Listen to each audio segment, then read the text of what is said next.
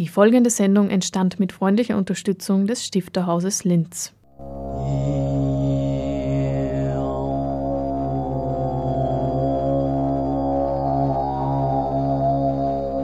Literatur im Radio.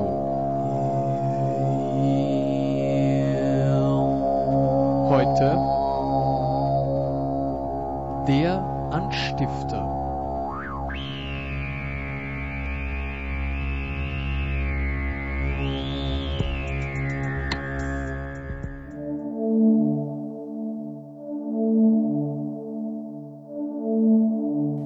Adalbert Stifters Literaturen haben sich viele Künstlerinnen und Künstler beschäftigt. Was erzählen ihre Motive und Bilder und wie sind die unterschiedlichen Illustrationen von Stifters literarischem Konvolut durch die Zeiten zu lesen? Der Kurator Georg Hofer im Interview. Willkommen beim Anstifter auf Radio Froh. Von Einbrüchen des Realen spricht man in der Literaturwissenschaft bei Stifters Literatur und warum sich naturwissenschaftliche Forscher und Darwinisten wie etwa der Geologe Ferdinand von Hochstetter explizit auf Textpassagen von Adalbert Stifter bezogen haben, hören wir im Anstifter. Auch wie die Arbeitsbeziehung zwischen dem Verleger Gustav Heckenast und dem Autor Adalbert Stifter sich beschreiben lässt und welche Romane und Erzählungen Stifters von Künstlerinnen und Künstlern über die Dekaden seine Literaturen aufgearbeitet haben. Der Kurator und Leiter des Oberösterreichischen Literaturarchivs, Georg Hofer, spricht über die kommende Ausstellung in der Galerie im Stifterhaus.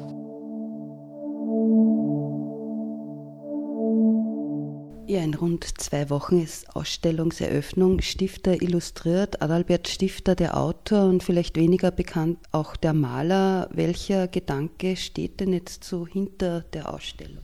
Um Stifter als Maler geht es eigentlich nicht. Es geht äh, schon um Stifter als Autor und es geht vor allem um die bildkünstlerische Auseinandersetzung dritter Künstlerinnen und Künstler mit dem literarischen Werk Stifters. Das beginnt bei Erstausgaben Stifters, also die zu Lebzeiten Stifters erschienen sind und mit Titelvignetten von Geiger versehen wurden. Geiger ist ein Künstler, mit dem Stifter befreundet war und reicht bis zu Illustrationen herauf, die in den 2000er Jahren publiziert wurden. Es sind fast 150 Jahre. Bleiben wir gleich einmal bei der Ästhetik und bei der Schönheit. Die Natur war ja zentrales Element, zentraler Bezugspunkt in Stifters Literatur.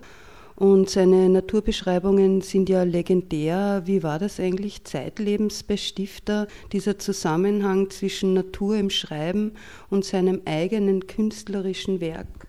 Das ist nicht unkompliziert, sagen wir mal so, zu beantworten, weil äh, ich mich vorrangig mit dem literarischen Werk Stifters beschäftige und in seiner Literatur ist ganz klar eine Verbindung zwischen, oder ist aus meiner Sicht ganz klar vorhanden der Versuch, die Natur möglichst getreu und richtig darzustellen, aber das in einer schönen Art und Weise, in einer ästhetischen Art und Weise zu vermitteln. Die bildkünstlerischen Arbeiten Stifter sah sich ja hm, speziell zu Beginn seiner unter Anführungszeichen Karriere auch als bildender Künstler und war nicht ganz sicher, wo er sozusagen mehr Talent hat in der Literatur oder in der bildenden Kunst. Klar ist, dass viele seiner bildkünstlerischen Werke Landschaftsdarstellungen sind, die ja Landschaften zeigen, die auch in seinem oder mitunter auch in seinem literarischen Werk beschrieben werden oder verhandelt werden. Georg Hofer, du bist ja Kurator dieser Ausstellung und das ist aber ein Kooperationsprojekt mit einem Museum, Literaturhaus in Tschechien. Wie schaut da diese Zusammenarbeit aus? Es ist kein Literaturhaus, es ist das Regionalmuseum in Krumau und ich bin auch nicht der einzige Kurator dieser Ausstellung. Ein mittlerweile pensionierter, aber langjähriger Mitarbeiter des Regionalmuseums in Krumau ist Ivan Slavik. Ivan Slavik ist Institutsmitglied hier am Adalbert Stifter Institut und Slavik hat über lange Zeit hinweg illustrierte Stifterausgaben gesammelt und hat vor einigen Jahren im Stiftergeburtshaus in Oberplan eine kleine Schau aus, diesen, aus seiner Sammlung, aus seiner Illustrationssammlung gezeigt. Petra Maria Dahlinger, die Leiterin des Stifterinstitutes, hat diese Ausstellung gesehen und hat mit Slavik, der wie gesagt Institutsmitglied ist, vereinbart, dass Teile dieser Ausstellung auch bei uns gezeigt werden sollen.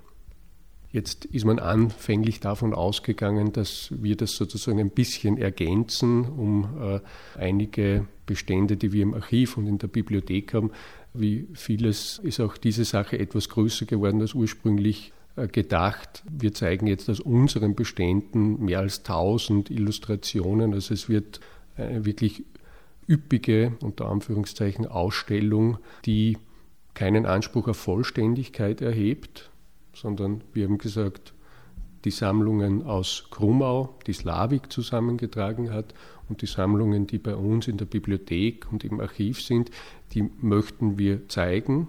Und die Fülle, so meine ich oder so meinen wir, erlaubt es auch sozusagen, dass das Ganze repräsentativ ist. Also es soll ja kein Anspruch auf Vollständigkeit erhoben werden, weil wir sammeln auch Stifterübersetzungen und manche dieser Stifterübersetzungen sind auch mit Illustrationen versehen. Aber da sind wir, glaube ich, weit weg von Vollständigkeit, weil speziell Übersetzungen aus dem asiatischen Raum, also da ist man auch darauf angewiesen, dass man darauf hingewiesen wird, weil sonst würde man schwer darauf stoßen oder es wäre ein eigenes Forschungsprojekt, für das wir zugegeben keine Zeit haben. Aber es sind viele Illustrationen. Der Ausgangspunkt, wie gesagt, sind Sammlungen aus dem Regionalmuseum in Krumau und die werden auch in einem eigenen Teil der Ausstellung gezeigt. Also es gibt einen Ausstellungsteil, der unseren Bibliotheksbeständen gewidmet ist, einen Teil, der Illustrationen gewidmet ist, die zu Lebzeiten Adalbert Stifters entstanden sind und einen Teil mit diesen Sammlungen aus Krumau.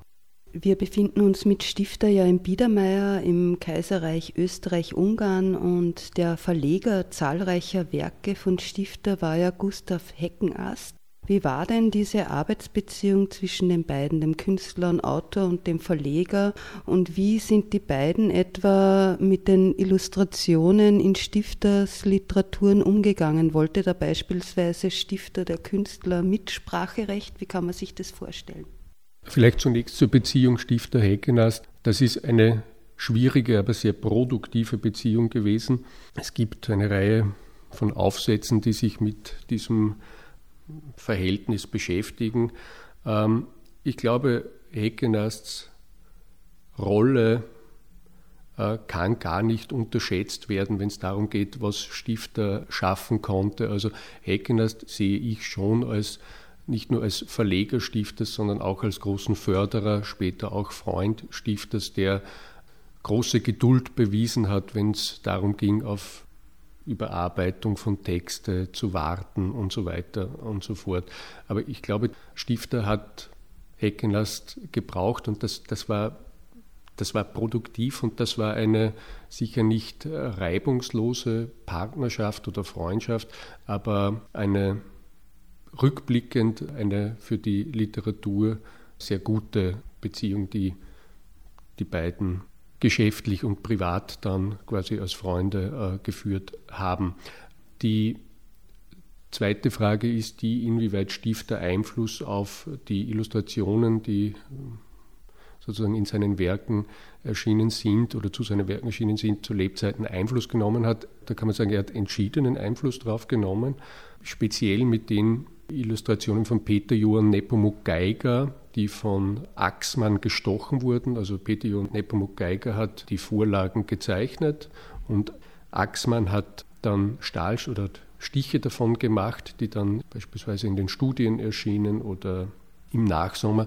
Damit war Stifter oder im Wittico, damit war Stifter zufrieden. Er hat aber auch mit, mit Geiger korrespondiert und hat ihm Komplimente gemacht zu seiner Arbeit zum Vitico, die viel besser sei als seine literarische Arbeit, weil in dieser Grafik sozusagen alles, was Vitico verkörpere, dargestellt wäre.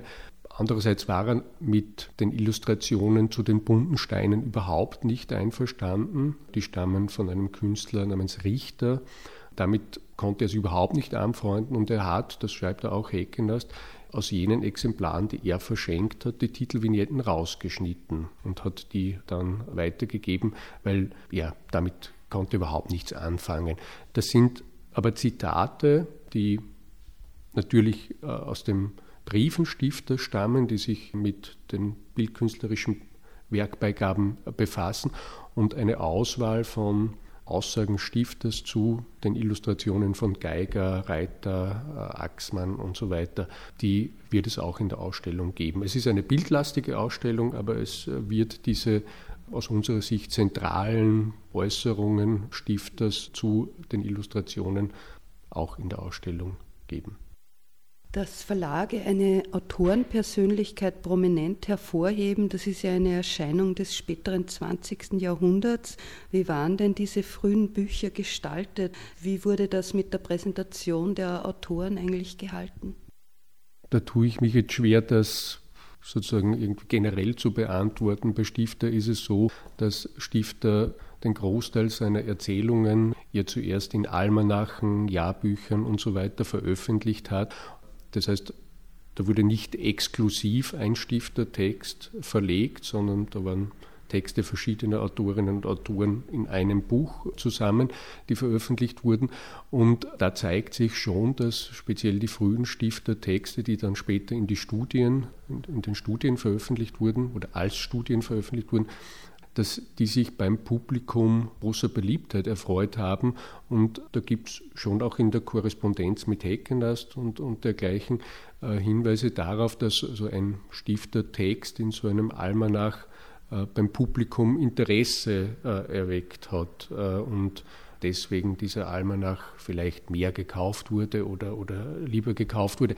Und dieser Erfolg der Stift der Erzählungen hat ja dann auch dazu geführt, dass Heckenast und Stifter beschlossen haben, dass diese sozusagen verstreut erschienenen Erzählungen gesammelt in den Studien äh, dann quasi in mehreren Bänden noch einmal veröffentlicht wurden. Und Stifter hat sie dann für diese Studienfassungen mitunter stark überarbeitet.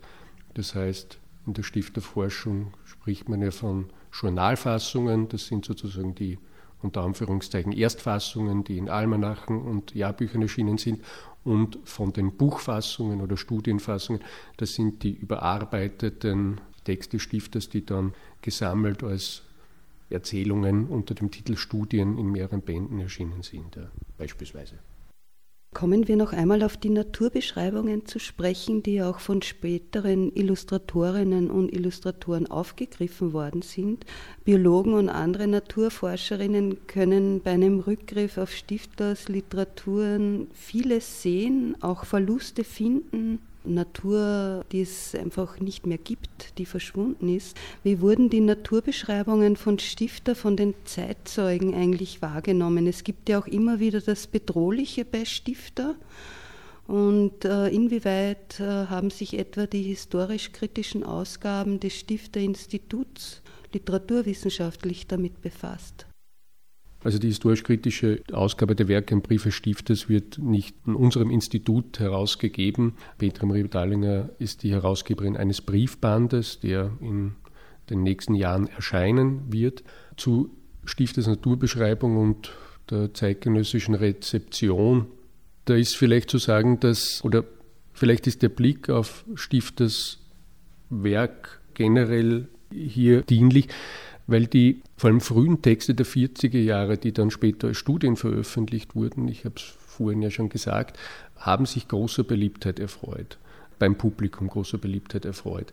Die bunten Steine, wo die heute wohl bekannteste Stifteerzählung Bergkristall erschienen ist, waren sozusagen nicht mehr so ein großer Erfolg wie die Studien und Stifters Romane, auch wenn er den Nachsommer als Erzählung äh, bezeichnet hat, aber wenn man jetzt sagt, Stifters umfangreichere Romane, Der Nachsommer und Vitico, die waren keine Erfolge mehr. Also der späte Stifter war keinesfalls mehr so literarisch erfolgreich wie der Stifter der 40er Jahre. Die mitunter ausufernden Naturbeschreibungen im Nachsommer oder äh, Beschreibungen von Rosenwänden und äh, dergleichen, die haben dazu beigetragen, dass, dass der Blick auf Stifter, der zeitgenössische Blick auf Stifter einer war, wo, wo das mitunter auch sehr störend empfunden wurde, diese, diese langen, genauen Beschreibungen. Wie schon gesagt, ich glaube schon, dass das damit zusammenhängt, dass Stifter zwei Ziele verfolgt in seiner Literatur. Also etwas genau, exakt zu beschreiben, exakt wiederzugeben und das aber in einer ästhetisch ansprechenden Art und Weise. Und das miteinander zu verbinden, ist, ist, ist schwierig. Also weil sonst wäre es ja ein naturwissenschaftlicher Bericht oder dergleichen kein literarisches Werk.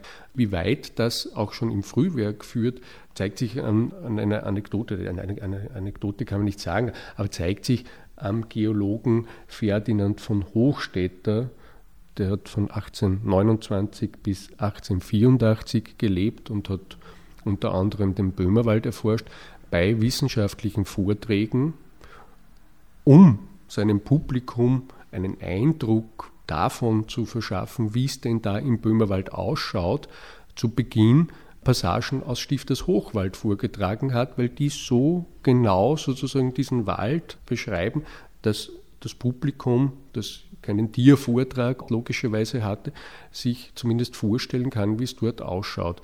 Und das ist eine große Stärke Stifters, glaube ich, die im zeitgenössischen und wohl auch heute noch manchmal durchaus auch als irritierend und störend äh, aufgefasst wird, weil es halt doch sehr ausufernd ist manchmal, also seine Beschreibungen.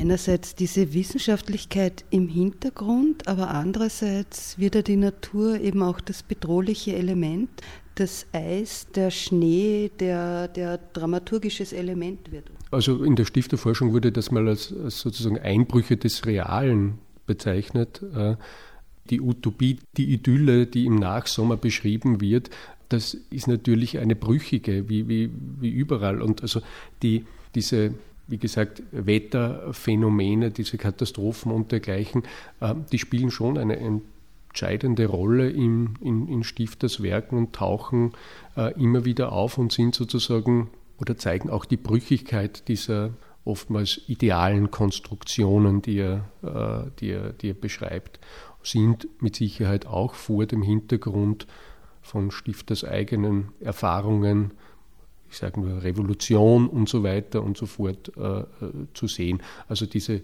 diese Utopie, die im Nachsommer beschrieben wird, ist, ist, ist, ist eine im Buch, aber die wird immer wieder sozusagen oder wird manches Mal auch äh, gestört. Sodass wir jetzt mit dem Klischee des Stifter als Blumen- und Käferpoet ein bisschen aufräumen. Das ist ein Vorwurf, der, der Stifter von einem Zeitgenossen gemacht wurde. Äh, heute ist, ja, es ist zweifelsohne eine Herausforderung, diese, diese langen Texte Stifters wie der Nachsommer und Wittigo zu lesen. Es lohnt sich aber wirklich ungemein. Also das ist, das ist richtig, das ist einfach richtig große Literatur.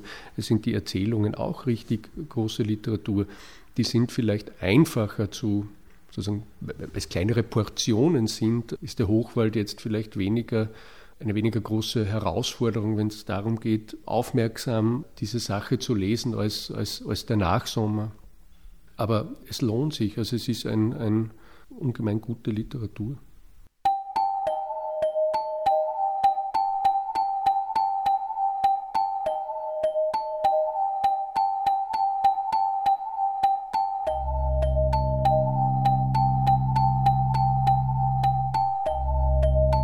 Wellen der Popularität und das Stillwerden um Stifter. Kurator Georg Hofer spricht im Anstifter über die Ausstellung Stifter illustriert und erzählt, wie spätere Künstlerinnen und Künstler seine Literatur illustriert haben.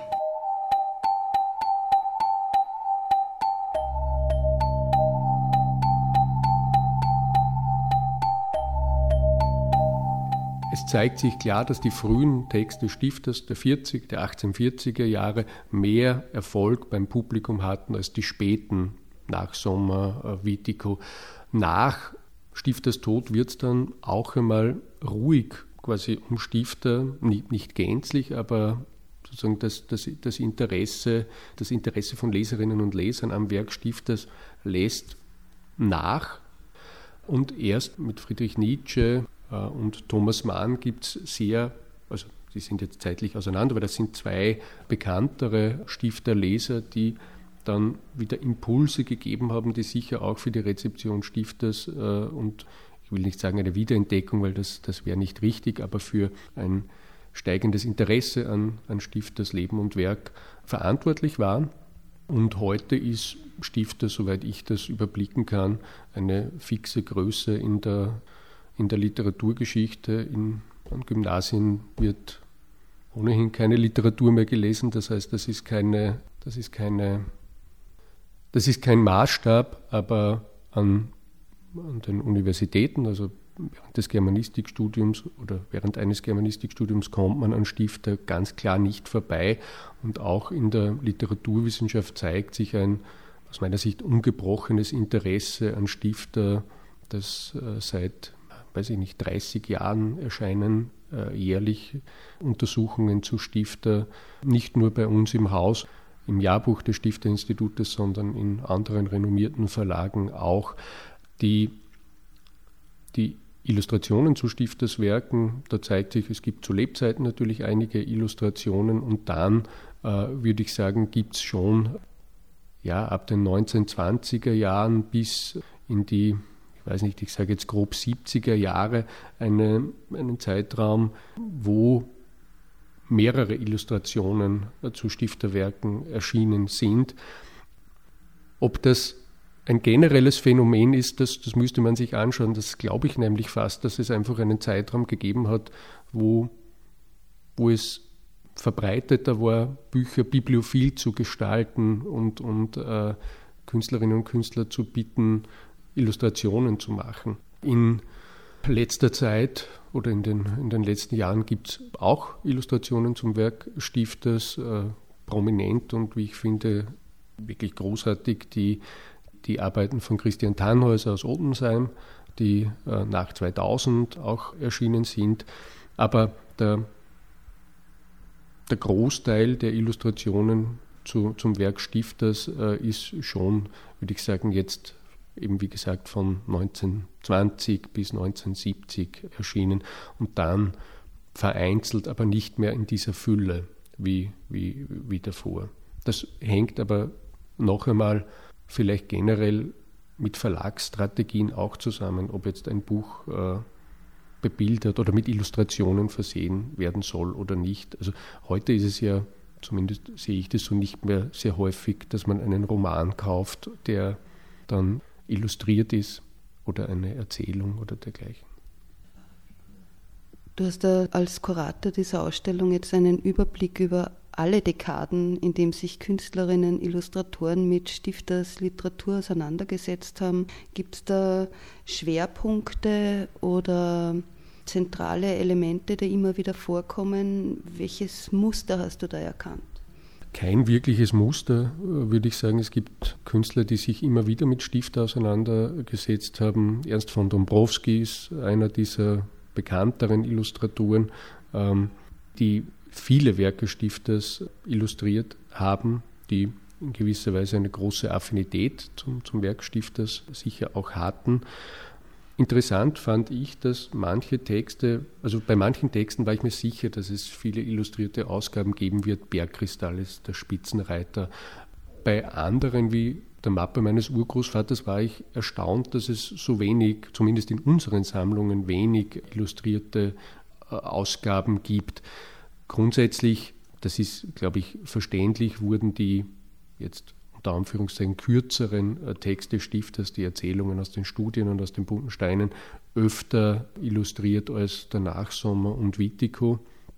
Aber um beispielsweise die bunten Steine zu nehmen, die Erzählung Granit ist in vielen illustrierten Ausgaben bei uns vorhanden, Bergkristall auch, die Erzählung Turmalin sehr wenig. Das hat, das hat mich gewundert persönlich, dass Turmalin nicht öfter illustriert wurde oder zumindest wir nicht mehr Ausgaben, illustrierte Ausgaben von Turmalin haben. Aber ein, ein Muster, das, das weiß ich nicht. Also es war die Herausforderung auch sozusagen für den Gestalter der Ausstellung, für Thomas Pauli, war schon die, dass wir eine Fülle von Stifterillustrationen zur Verfügung hatten, die man irgendwie bändigen musste. Und entweder wir hätten gesagt, jetzt zeigen wir einen Dombrowski, einen Steger, einen Geiger und dergleichen und man hat dann 40 Bilder prominent hängen oder man macht aus der Fülle, aus der Not eine Tugend und zeigt sozusagen alles oder zumindest fast alles, was wir haben. Und das hat Thomas Pauli geschafft äh, und ich oder wir haben uns dazu entschieden, diese Fülle zu präsentieren, um zu zeigen, wie breit gefächert diese, äh, dieses Feld ist. Und Thomas Pauli hat das aus meiner Sicht, es wird dann natürlich zu beurteilen sein von den Besucherinnen und Besuchern, aber hat das aus meiner Sicht wirklich großartig gelöst. Also es, die Überforderung ist in gewisser Weise ein bisschen Programm dieser Ausstellung, aber man kann sie ja öfter besuchen. Es gibt keine Eintrittspreise bei uns. Man kann öfter kommen und kann äh, sich sozusagen die Illustrationen zum Bergkristall anschauen und dann die Illustrationen zum Hochwald und so weiter. Wir freuen uns, wenn die Ausstellung ja, gut besucht wird. Am 29. November ist es soweit. Du wirst die Ausstellung, schätze ich einmal, mit Ivan Slavik eröffnen. Zur Ausstellung werden äh, Ivan Slavik und ich sprechen. Peter Medralinger macht die Begrüßung und der Landeshauptmann Thomas Stelzer wird die Ausstellung dann eröffnen.